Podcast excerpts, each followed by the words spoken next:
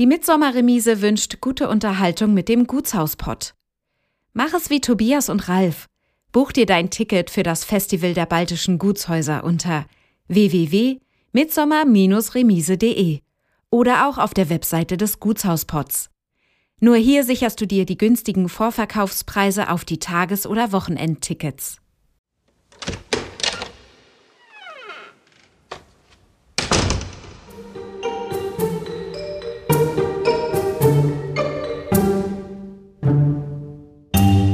Ja, also das, diese Flucht war eben doch ein ganz gewaltiger Einschnitt, den man als Kind absolut begriff. Leider haben es meine Eltern nicht erlebt, dass ich hier noch mal Fuß fassen konnte. Ja, ich bin wie die Spinne im Spinnennetz, der absolut zentrale Punkt. Du hörst den Gutshausport. Geschichten aus denkmalgeschützten Gebäuden in Deutschland. Menschen und ihre Häuser zwischen Ideal und Wirklichkeit. Eine Podcast-Serie von Ralf und Tobias.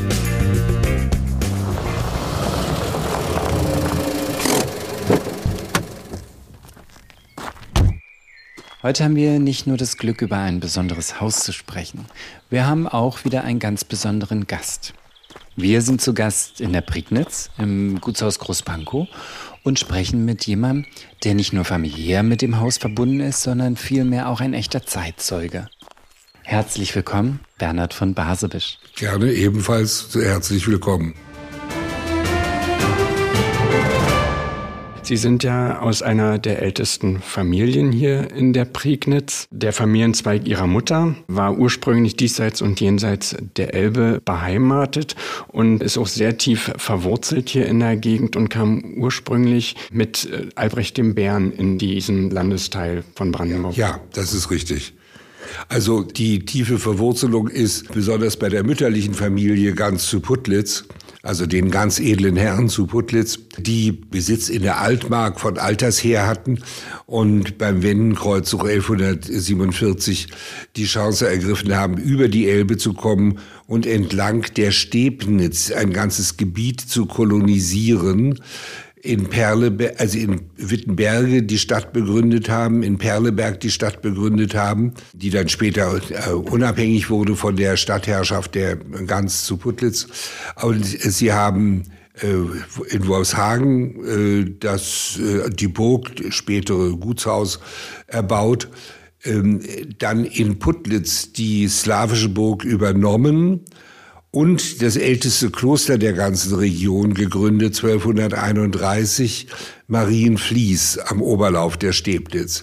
Immerhin 50 Jahre vor dem dann später vom Markgrafen viel bedeutender ausgestatteten Kloster Heiligen Rabe.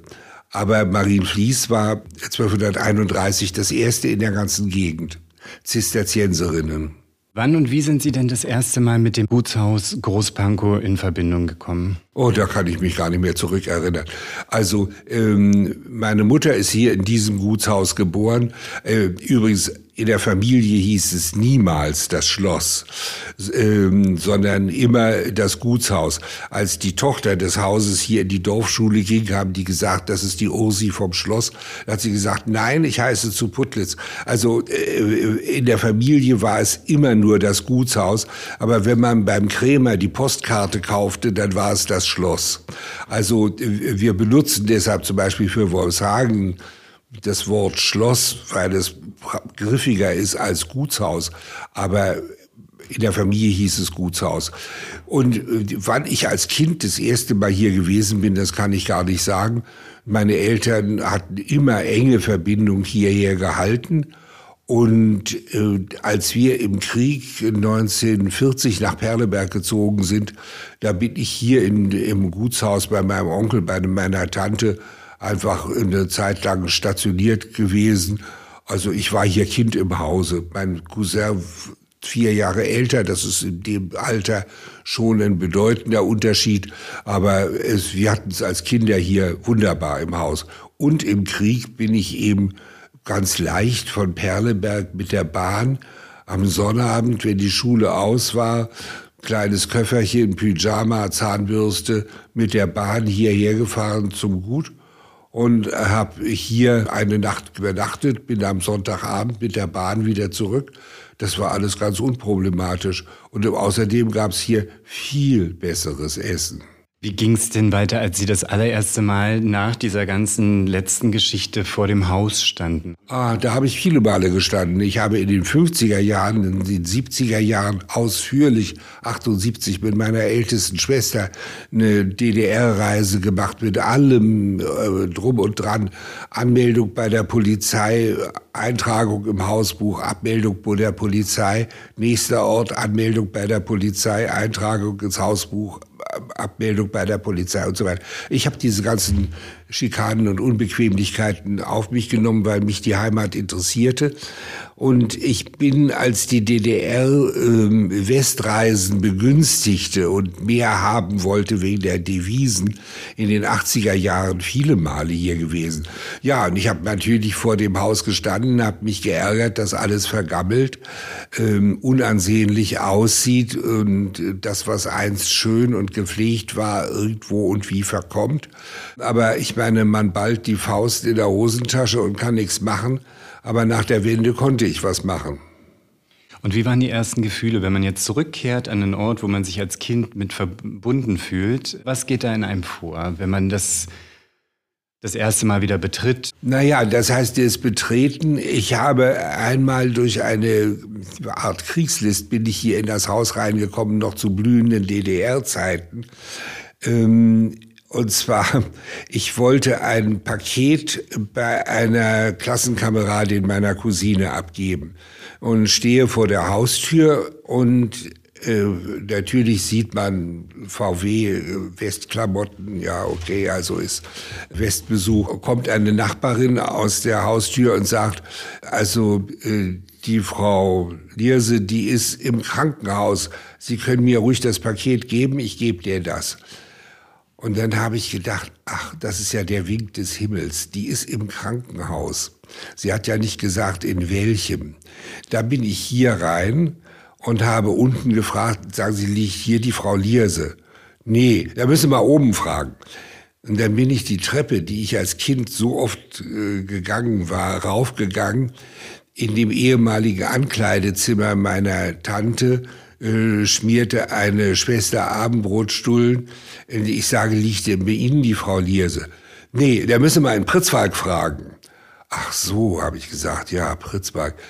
Und dann bin ich diese Treppe wieder runter. Hier die Tür stand offen. Man sah in dem Salon meiner Tante, dem ehemaligen Salon, mit Vitrine, Couch, Schreibtisch, Teppichen, Bildern, so süditalienische Landschaften und so.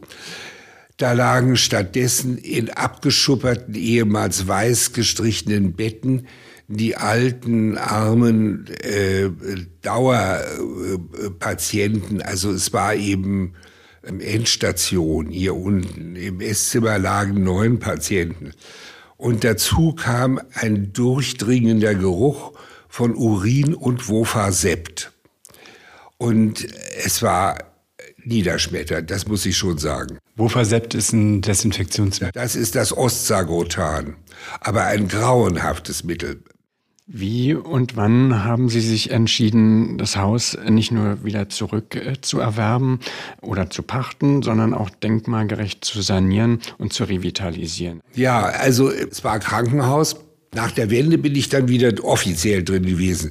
Das eine war ja ein unterirdischer Besuch sozusagen. Wenn ich gekommen wäre und gesagt hätte, auch ich habe als Kind hier viel gewohnt, hätte man mich als feindlichen Ausländer sozusagen ja rausschmeißen müssen aus dem Haus. Ich bin in ein anderes Krankenhaus gekommen, weil ich einen Patienten begleitete.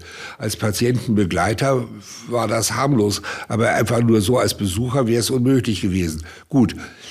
Aber nach der Wende bin ich hier drin gewesen und eine Schwester, deren Mutter bei meiner Mutters Kochen gelernt hatte und hm, die also mit der Familie verbunden war, die hat mir die Räume gezeigt.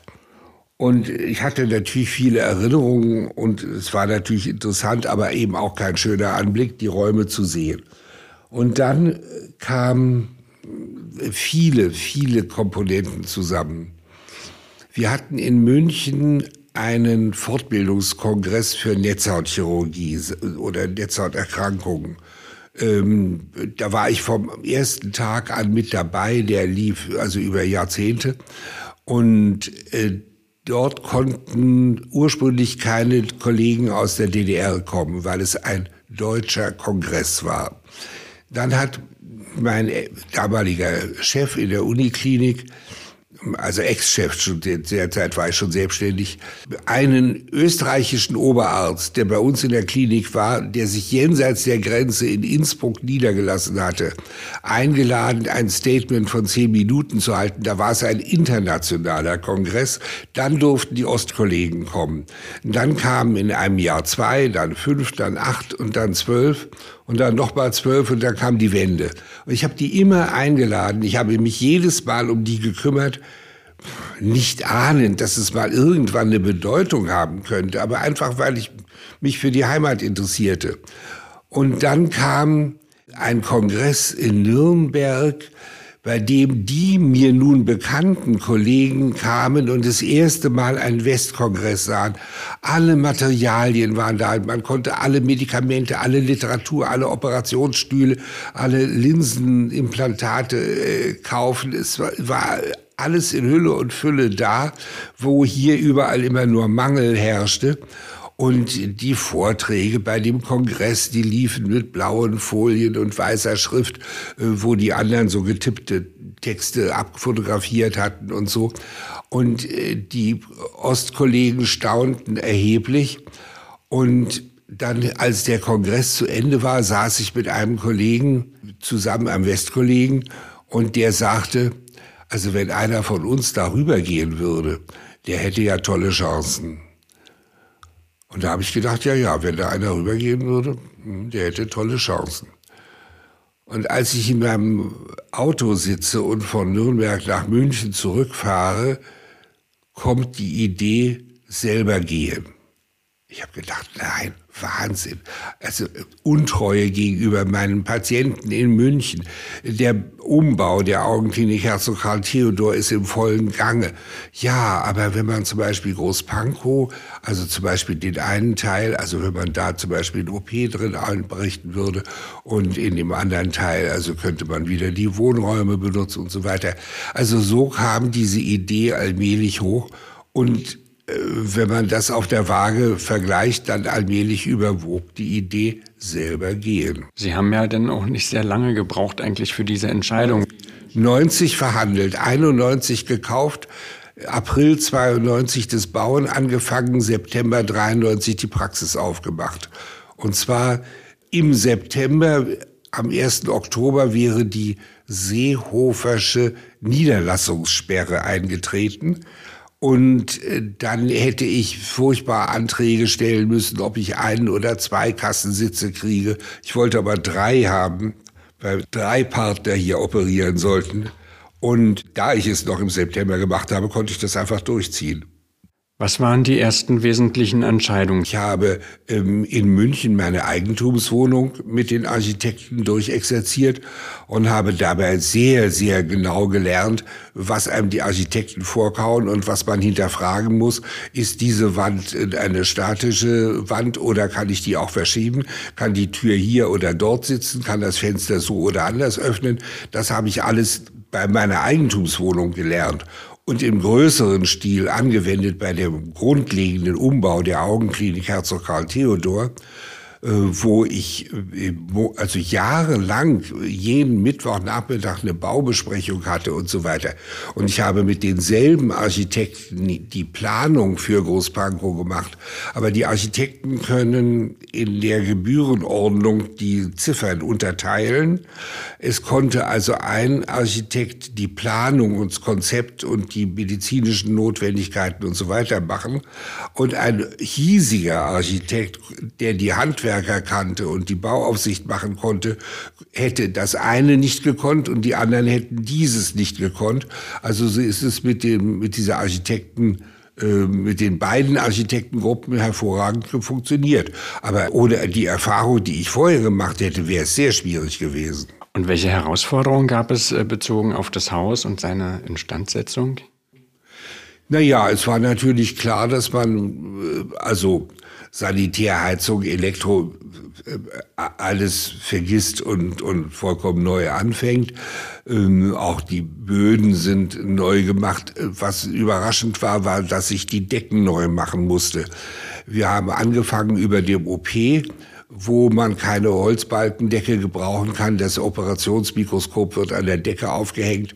Und wenn da einer lang geht und das schwingt, dann ist der Operateur seekrank. Also das geht nicht. Äh, da musste sowieso eine Betondecke rein. Und als die äh, Holzbalken aufgenommen wurden, da stellte sich raus, dass die Balken nicht an den Köpfen, wo man es erwartete, sondern in der Mitte morsch waren.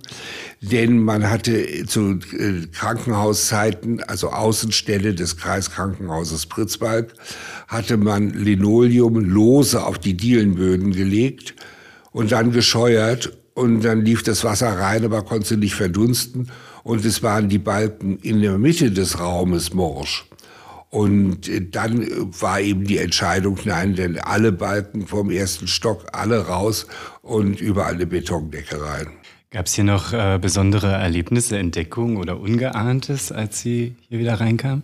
Nein, ja, also ich meine, im Esszimmer war noch ein Rest von der von den Paneelen. Also es hatte meine Großeltern hatten dort so eine Holzvertäfelung unten herum äh, gehabt. So. Und da saßen zu DDR-Zeiten die Kakerlaken da hinten, dahinter. Und äh, das haben wir also alles entfernt. Und äh, ja, andere Überraschungen, nein, eigentlich nichts, nichts Großartiges.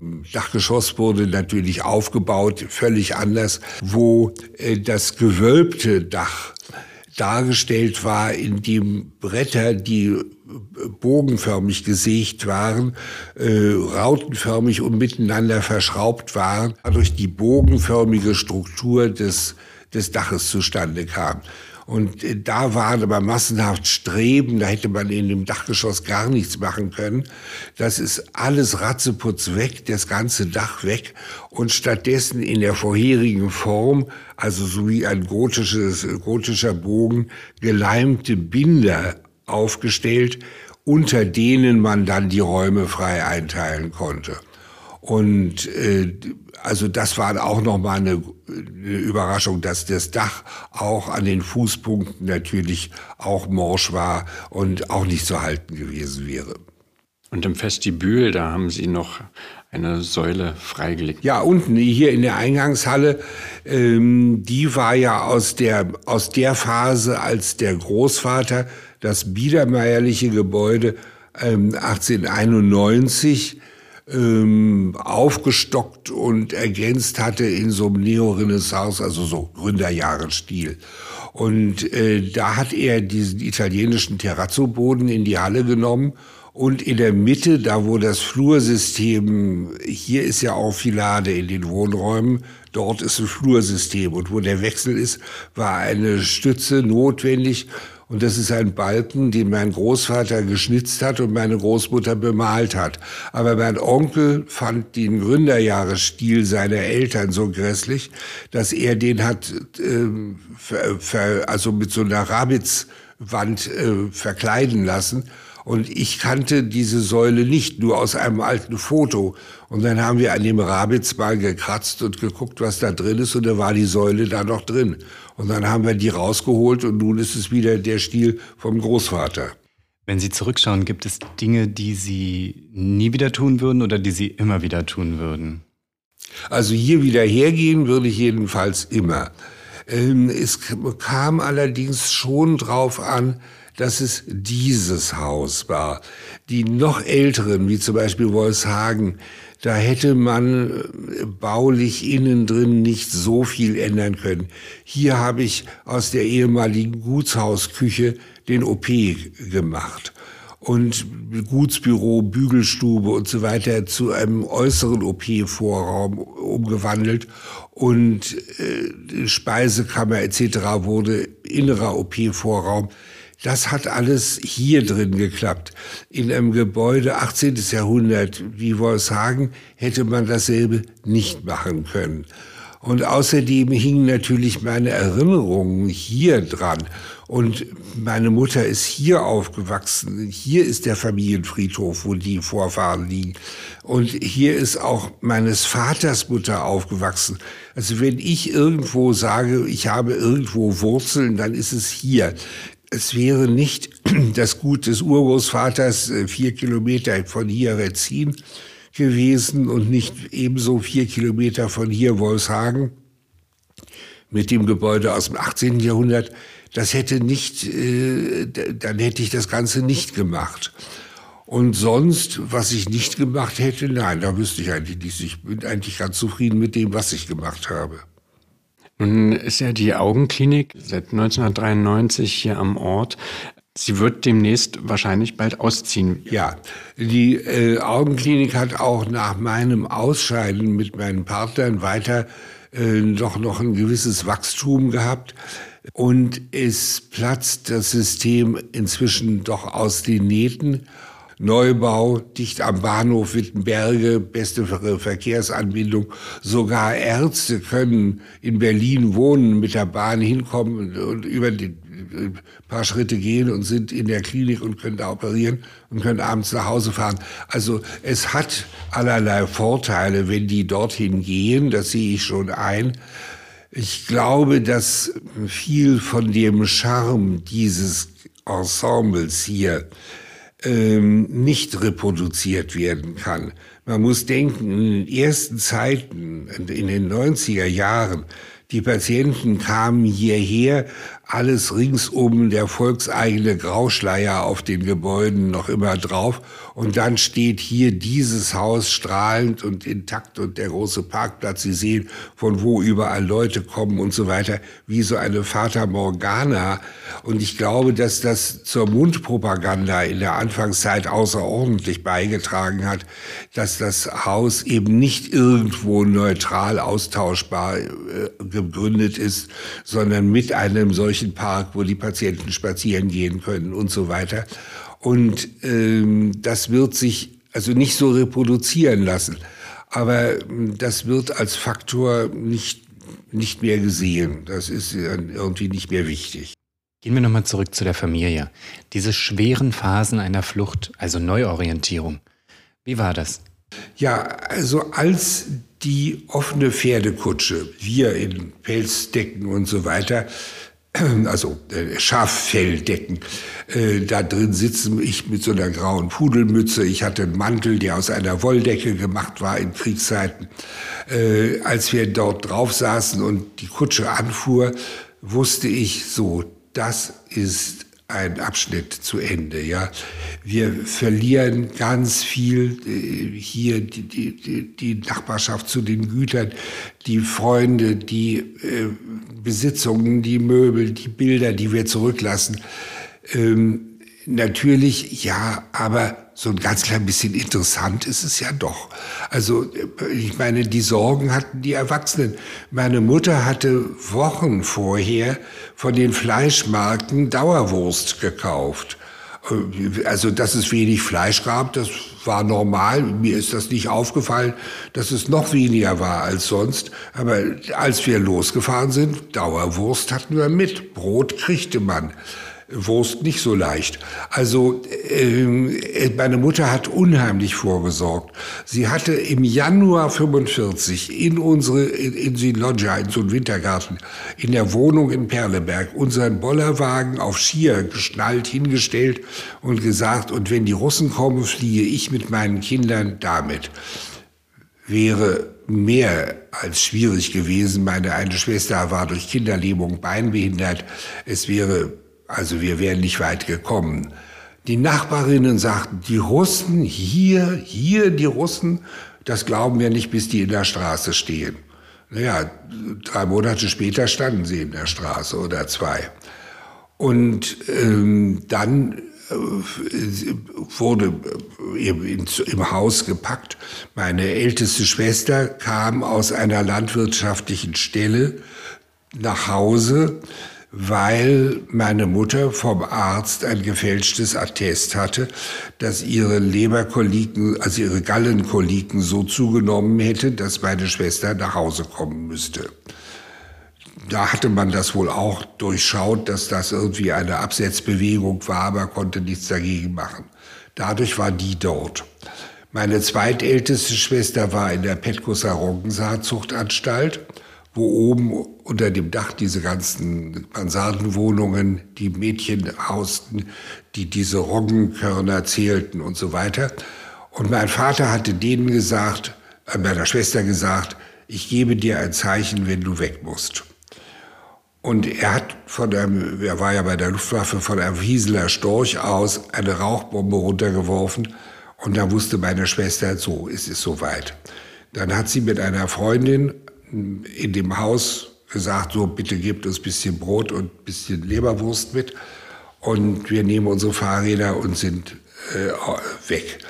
Und die anderen Mädchen in der Saatzuchtanstalt haben gesagt, ihr seid ja Defätisten, das ist ja Unsinn. Habt ihr denn nicht die Goebbels-Rede gehört? Das wird doch alles gut. Naja, nichts wurde gut. Es war eben alles Verblendung durch Propaganda. Die Leute waren, äh, kriegten keine anderen Informationen und hörten nur das Offizielle und das war eben gelogen. Na gut, also meine Schwester ist mit großer Mühe dann weit in den Westen, hat in Hildesheim hm, sich beim Arbeitsamt gemeldet, hat gesagt, ich such, komme aus der Landwirtschaft, ich suche Arbeit in der Landwirtschaft. Dann äh, ist ein wunderbar neu gebauter Bauernhof in Ödelum meine Schwestern sagten später in Ödelum, da ist es öde, da werden wir alle langsam blöde. Also es war wirklich sehr auf dem, auf dem Land und außerdem, wir hatte ja niemand auf uns gewartet. Also wir waren ja nicht willkommen. Und wir waren noch die Vorhut als dann, äh, wir sind dann dort äh, hingekommen, äh, es war ganz schwierig. Ähm, meine Schwester musste meinen Vater in Berlin anrufen, meine Mutter musste von unterwegs, von den verschiedenen Etappen in Berlin anrufen, wo wir denn überhaupt hin sollten. Und dann kamen wir eben nach Ödelum zu den Bauern und da hatten wir so eine Art Einliegerwohnung mit einem Herd drin und so. Also es war in Anführungsstrichen noch relativ komfortabel. Als es dann voller wurde, hat mein Bruder, der aus dem Krieg zurückgekommen war, neun Jahre älter, also mein Bruder und ich haben dann zum Teil im Keller in so einem Zimmer äh, gehaust, was dann auch nicht sehr gastlich war.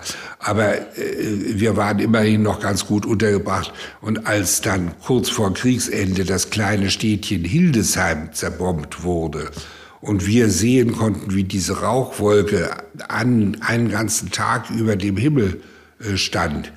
Äh, da wurden nun die ganzen äh, aus Hildesheim ausgebombten noch auf die Dörfer verteilt und da war dann jedes Mauseloch besetzt. Also das war ähm, äh, schlimm. Da mussten wir dann auch wieder von den Zimmern, die wir schon hatten, noch eins abgeben und so. Und ja, also das, diese Flucht war eben doch ein ganz gewaltiger Einschnitt, den man als Kind absolut begriff. Hier bist du noch oben auf, mit dem Gut verwandt und alles ist in Ordnung. Und da bist du hinterher ein Bettler und äh, bettelst, ob du Fallobst aufsammeln darfst oder so. Und ich meine, sicherlich war es auf dem Land noch immerhin mit der Ernährung ein bisschen besser. Meine Mutter verstand Gartenwirtschaft von der Pike auf. Wir haben ein Stück Gartenland zugewiesen bekommen und haben dort ganz viel Gemüse angebaut. Sämereien gab es zum Beispiel. Also insofern mit Kenntnis und mit, der Säme, mit den Sämereien konnte man ganz viel machen. Ich war zehn. Ja, also auf dem Bauernhof war ein äh, Sohn, der älteste Sohn dort, war genau in meinem Alter, so dass ich einen ganz guten Spielgefährten sozusagen hatte. Aber äh, es war praktisch so wie ein Verhältnis zwischen einem Lehnherrn und einem Lehnsmann. Äh, er war der Überlegene, weil er der Sohn des dortigen Besitzers war und wir waren die, die, die Bettler, ja. Also das, äh, das hat man sehr deutlich gemerkt. Was ja. bedeutet es, in solchen traditionsreichen Familienverbindungen geboren zu sein? Ja, Also ich meine, als Kind hat mir das natürlich irgendwie die Selbstverständlichkeit gebracht, dass man in einem Gutshaus oder in einem anderen Gutshaus oder so zu Gast war oder zu Besuch war oder so ähm, oder sich hier in Großpankow heimisch gefühlt hat. Das haben wir natürlich als Flüchtlinge sehr deutlich gespürt, dass man von einem bestimmten Niveau erheblich absackt, wenn man beim Bauern, äh, wo man nicht auf uns gewartet hatte, landet und äh, betteln muss, ob man Fallobst aufsammeln darf oder so. Also das habe ich auch als Zehnjähriger sehr, sehr deutlich erlebt. Und äh, natürlich die alten Verbindungen, die gab es doch irgendwo vom Hörensagen und so. Und äh, dann habe ich mich, ja, es gab eine bestimmte Situation. Ähm, wir jammerten natürlich, dass unsere Barsewisch-Ahnenbilder in Perleberg bei der Flucht zurückgeblieben waren und verschollen sind. Also die sind auf Mist geschmissen worden, die sind weg. Äh, und ähm, Gott sei Dank hatte meine Mutter Ahnenforschung betrieben und hatte die Bilder fotografieren lassen. Und unser Archiv ist zurückgeblieben. Meine Mutter hat die Archivkisten leer gemacht und hat Eingemachtes und Bettwäsche reingetan und auf die Flucht mitgenommen. Wir hatten noch eine relativ komfortable Flucht, bei der wir etwas auf einem Treck mitnehmen konnten. Also außerordentlich begünstigt, aber trotzdem, natürlich das meiste ist eben futsch und weg. Und äh, mit diesen Fotos habe ich mich interessiert, ja, wenn es von der Familie die Fotos gibt, wie ist es denn bei der Familie von der Großmutter, wie sind denn da die Bilder und so weiter. Und äh, dann kam eine Tante mit einem DDR-Umzug, also die in der DDR gelebt hatte, mit einem legalen Umzug und hatte plötzlich Ahnenbilder, die, meine, die noch bei meinen Großeltern geblieben waren und da war zu einem Bild, das wir sehr mochten, so von 1740, unser, also unsere Basewisch-Ahnen waren so 1700 mit Allonge-Perücke, 1740 mit den kürzeren Haaren und 1780. Und der von 1740, den mochten wir gerne. Der guckte so jovial und lebensvoll. Ist bestimmt im Schlaganfall gestorben. Also, äh, aber den mochten wir gerne. Und jetzt brachte die Tante den Bruder von dem mit. Und das war viel schlechter gemalt. Aber auf der Rückseite stand Johann Rudolf von Barsewisch, erster Deichhauptmann der Altmark. So, jetzt habe ich gedacht, jetzt schlägt's 13. Wer, wer ist Johann Rudolf? Was ist ein Deichhauptmann? Was ist ein erster Deichhauptmann? Und überhaupt Altmark und so weiter. Und dann habe ich angefangen zu forschen und es war ein Band äh, von Abschriften von Chroniken, die mein Urgroßvater angelegt hatte, 1880. Der war mitgekommen. Dann habe ich angefangen, diese Sütterlin-Schrift meines Urgroßvaters zu lesen und bin da weiter eingedrungen. Und äh, ich, ich war so entsetzt, äh, wir jammern, die einen Bilder sind weg, jetzt ist ein Bild da und man weiß erst mal gar nichts. Ähm, inzwischen weiß ich über den eine ganze Menge. Ähm, und so habe ich mich äh, dann weiter reingetastet. Mein Vater hat mir zum Teil geholfen bei, dem, bei der Schrift des Urgroßvaters aus den silbernen Moaden, aus den silbernen Morden, nein, aus den silbernen Monden der Uniform wurde dann und das und das gemacht, ja. Und so habe ich mich in diese Schriften reingefunden. Inzwischen lese ich 18. und 17. Jahrhundert auch ganz gut, ja. Alles selbst erobert. Und ich kann noch eins dazu sagen. Unsere Verwandten hier in die engere Gruppe war ja in alle Winde verstreut. Äh, wir waren ja irgendwo und man konnte sich eventuell mal sehen oder es gab mal ein Familientreffen und man sagte ja zweite Heimat und so weiter. Ja, alles äh, arrangiert sich und man ist wieder auf die Beine gekommen und so. Aber äh, wenn ich dann mal zu entfernteren Verwandten in Süddeutschland war, also in Mittelbiberach äh, bei den Grafen Brandenstein-Zeppelin oder in, in äh, Eirichshof äh, bei äh, den Freien von Rotenhahn, äh, um Ahnenbilder zu fotografieren. Ich hab, bin ja dann los und habe überall dokumentiert, also Ahnenbilder, wo ich sie aufspüren könnte, fotografiert Und wenn ich dann dahin kam und dann jemand sagte, ja, also das war früher so und dann hat mein Großvater das und das gemacht und mein Vater hat das angebaut, habe ich gedacht, wie gerne würde ich dort wirksam sein, wo meine Vorfahren gewirkt haben. Aber äh, geht ja nicht. Und ich muss gestehen, dass ich im Hinterkopf alles mit der Elle Großpankow gemessen habe. Äh, äh, äh, natürlich, wir waren nicht retrovertiert. Wir waren, mein Vater, der Offizier war und eine Siedlungsgesellschaft gemacht hatte und im Krieg wieder reaktiviert war, der ist hinterher ohne es gelernt zu haben, Import-Export-Kaufmann und Bankier geworden. Ja, es ist immer nach vorne gegangen. Aber irgendwo äh, sitzt es im Hinterkopf doch drin. Leider haben es meine Eltern nicht erlebt, dass ich hier noch mal Fuß fassen konnte, ja. Ist es denn heute wieder ein zentraler Punkt der Familie? Riesig, absolut. Ich bin wie die Spinne im Spinnennetz, der absolut zentrale Punkt. Ich habe auch äh, die Familie meiner einen Urgroßmutter Kampmause aus dem Baltikum, habe ich auch manche Male hier zu einem Familienpfingsttreffen zusammengeladen und so. Also ein früherer Freund von mir hat mal gesagt, er hätte mit mir nicht bloß eine Person, sondern einen Bestandteil eines Familienverbandes übernommen. Sprechen wir noch mal ganz kurz von den Kratervasen, die uns hier umgeben. Ja, also ich habe drei KPM-Kratervasen, äh, die aber eben auch eine abenteuerliche Geschichte haben. Äh, die waren äh, Geschenke meines Urgroßvaters und seines Bruders an die Ururgroßeltern und waren sehr sinnige Geschenke, weil sie Bezug haben auf die Herkunft des Vaters, die Herkunft der Mutter, die Herkunft der beiden Schwiegertöchter, die beide aus Dresden nach Bremen heirateten, zwar ursprünglich auch aus einer Bremer Familie waren und die erste Gartenbesitzung in Bremen abbilden alles so Miniaturmalereien äh, von KPM äh, gemalt. Und äh, ich bin darauf gekommen, weil ich ja bei der Ahnenforschung eine Familie Frank äh, verfolgt habe. Da hatte meine Mutter mit einem Justizrat Frank vor dem Krieg korrespondiert über Familiengeschichte. Die Korrespondenz ist natürlich auch futsch. Und ich habe in den 50er Jahren an den Justizrat Frank in, in Goslar geschrieben. Und die damals findige Post hat es seinem Sohn zugestellt. Der war längst tot, der Mann. Und äh, dann hat der mir ähm, äh, Familienabschrift, also Abschriften von Familienpapieren gegeben, ausgeliehen, die ich dann abschreiben konnte.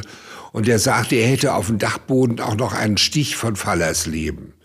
Und ich gedacht, naja, Stich von Fallersleben, äh, Mengenware interessiert mich nicht so. Dann habe ich in den Papieren gelesen und habe, und, und da heißt es, es ist eine Sepia-Zeichnung von Fallersleben. Später, mit mehr Erfahrung, würde ich immer gesagt haben, oh, ein Stich von Fallersleben, das gucke ich mir aber gerne an, weil dann daneben irgendwie das liegt, was mich wirklich interessiert. Aber als ich nun hörte Sepia-Zeichnung, habe ich doch den alten Herrn auf seinen Dachboden gehetzt. Ich habe die Sepia-Zeichnung angeguckt und fotografiert. Es war eine vergilbte Fotografie von einem Aquarell. Und dann bin ich wieder zu Bremer Verwandten hingefahren und habe gesagt, hier, ich habe eine Abbildung von dem Haus in Fallersleben. Äh, äh, äh, da steht aber, dass die, dass die ursprünglich bei eurem äh, Vorfahren war. Und da sagt der Onkel, na ja, die sind ja auf, ist ja auf der einen Vase gemalt. Die hatten aber die Vase mit der Miniaturabbildung zur Straße im Fenster stehen und im Zimmer die blanke Rückseite. Da wusste ich nicht, dass da wichtige Bilder drauf waren. Dann habe ich gesagt, ja, das ist ja interessant, also das muss ich alles fotografieren. Und dann haben sie gesagt, ja, wir haben ja die zwei Vasen aus der bürgermeisterlichen Linie, aber aus der konsulschen Linie, die beiden Vasen, die hat ja der und der Cousin gehabt und der hat sie der und der Dame geschenkt. Ich rufe dort an, ja, hm, Ja, ich bin hier in der Wohnung von der Frau Göring. Ja, ich löse hier auf. Äh, Frau Göring ist ja ins Heim gegangen. Wo sind die Vasen? Ja, die hat gestern der Antiquitätenhändler aus Vedelhören abgeholt. Ich, Vedelhören, die Vasen stehen rechts und links im Fenster. Die eine wollte er anbieten den Leuten, die auf dem Grundstück lebten, das dort ähm, in einem Urzustand abgebildet war. Und die war, äh, die waren aber im Urlaub, deshalb hat er die nicht erreicht. Die andere Vase äh, war die mit dem Dresdner Haus, wo die beiden Schwiegertöchter herkamen. Dann habe ich die gekauft. Ich war Medizinalassistent. Es war für mich viel Geld. Mir war es ein bisschen zu golden und zu prunkvoll. Ich hatte so eigentlich so einen Kunstgeschmack so bei Gotik und ähm, und und Romanik. Aber ich habe gedacht, Familienstück wird gekauft. So. Und dann als die beiden anderen Vasen, als die Tante ins Altersheim ging, da habe ich die beiden anderen Vasen gekauft. Und nun habe ich alle drei zusammen. Ich habe darüber auch schon eine Veröffentlichung in der, in der Porzellanzeitschrift Keramos äh, lanciert, indem ich äh, geschrieben habe, so, man sieht so oft irgendwo eine wunderhübsche Miniaturansicht, es steht nicht drauf, wer es ist und was es ist und was es soll hier kann ich den ganzen Hintergrund ganz genau schildern und bilde die, die ab mit der Geschichte. Und nun stehen sie hier. Und die letzte der Vasen ist nicht auffindbar. Doch, sie ist auffindbar. Bloß äh, mir erschienen die ja so ein bisschen sehr prunkvoll. Und ich habe die eine mir wichtigere, habe ich genommen und die andere habe ich in eine Bremer Familie vermittelt, die auch Nachfahren von der Familie Lührmann sind, so dass die also auch wieder in Familienbesitz gelandet ist. Also der trauere ich nicht so nach. Die anderen Abbildungen sind mir wichtiger. Äh, Iserlohn, äh, Herkunft der Familie Lührmann, Fallersleben, ein Sitz der Familie Frank und dann die Familie von Lengerke mit der Vase, mit der Lengerkischen Gartenbesitzung bei Dresden. In Wolfshagen habe ich einen Prunkteller mit dem königsmarkischen Wappen, das ist die Familie meiner einen Urgroßmutter, mit einer Ansicht des Hauses Mauerstraße, das war das königsmarkische Haus dort, von dem ich andere Abbildungen habe. Das war bei einer Auktion bei Leo Speak. Wenn man hier durch die Räume geht und all die Bilder sieht, was ist das bedeutendste Bild von allen? Das bedeutendste Bild ist das Bild meiner Mutter. 1904 ähm, hier in Großpankow auf dieser Terrasse gemalt und äh, zwar von einem Maler aus Darmstadt, der Sommerferien hier in der Prignitz verbrachte und dabei eine ganze Reihe sehr schöne Porträts gemalt hat. Der also eine Reihe sehr schöne Porträts gemalt hat. Er hat äh, meinen Großvater gemalt, leider nicht die Großmutter. Ähm, und dann hatte man die ältere Tochter malen lassen. Ähm, das Bild hängt jetzt in Heidelberg, aber die Reproduktion ist in Wolfshagen. Die ältere Tochter war bleichsüchtig, das war ja damals häufig. Und also so eine gewisse Anämie und Blässe. Nun hat man, um sie zu malen, einen, ihr ein rotes Kleid angezogen und einen Hut einer Künstlerin, die zu Gast war, rot drapiert und Mohn draufgetan, sodass rote Reflexe auf die blasse Haut fielen und sie nicht geschminkt, aber rosig aussieht. Und äh, da waren die Großeltern von dem Bild so begeistert, dass sie die jüngere Tochter auch haben malen lassen. Und die hatte einen gesunden Teint, war neun Jahre alt damals. Die wurde also mit einem weißen Kleid angezogen. Derselbe Hut wurde in weiß drapiert. Und es wurde also ihr dieser Blumenkorb in die Hand gedrückt, den sie äh, unsinnig und blödsinnig fand. Äh, und den Maler fand sie auch nicht so toll. Also so dieser etwas trotzige Gesichtsausdruck äh, war der, wenn ihre älteren Brüder sie dazu verdonnert hatten, Tennisbälle aufzusammeln und sie so ein Gesicht machte, dann hieß es Elisabeth die Grundgütige.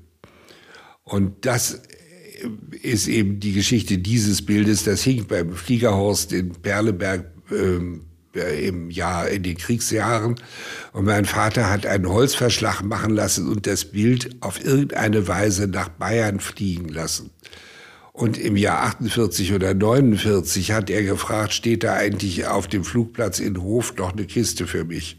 Und da haben die gesagt, ja, da steht die Kiste. Und dann war das Bild wirklich, hatte überlebt. Und seitdem, dann kam es im Laufe der Jahre wieder. Und dann hat es mein Vater bekommen wieder und hat es äh, gehabt und dann habe ich es usurpiert, ja.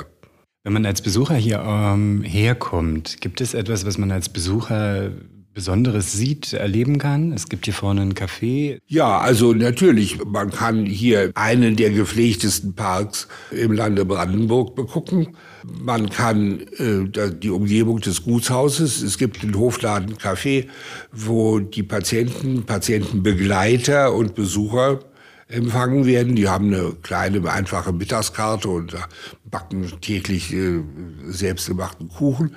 Hier in dem Park, der Familienfriedhof ist durchaus sehenswert, stimmungsvoll, 1848 angelegt, so eine Umfassungsmauer aus äh, Granit mit einer Abdeckung. Und das ist ja alles zugänglich. Das ist eine der Bedingungen bei dem Kauf gewesen, äh, dass der Park zugänglich bleibt. Nun ist das Haus ja eigentlich schon seit längerer Zeit fertiggestellt äh, und in Nutzung. Rückblickend, wie empfanden Sie eigentlich den Weg zwischen Ideal und Wirklichkeit?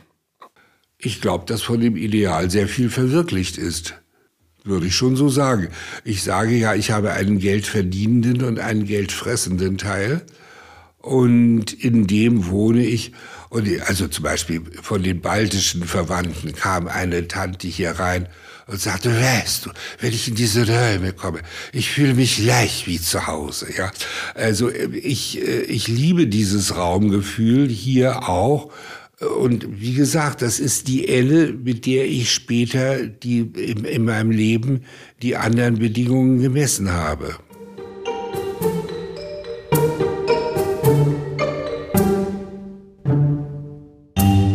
Schön, dass du unseren Podcast gleich bis zum Ende gehört hast. Wenn dir dieser Podcast gefallen hat, hinterlass uns gerne eine 5-Sterne-Bewertung in deiner Podcast-App. Und wenn du mehr von diesem Gutshauspod hören möchtest, dann abonniere gleich hier unseren Podcast und unseren YouTube-Kanal. Wir freuen uns auf dich. Bis bald.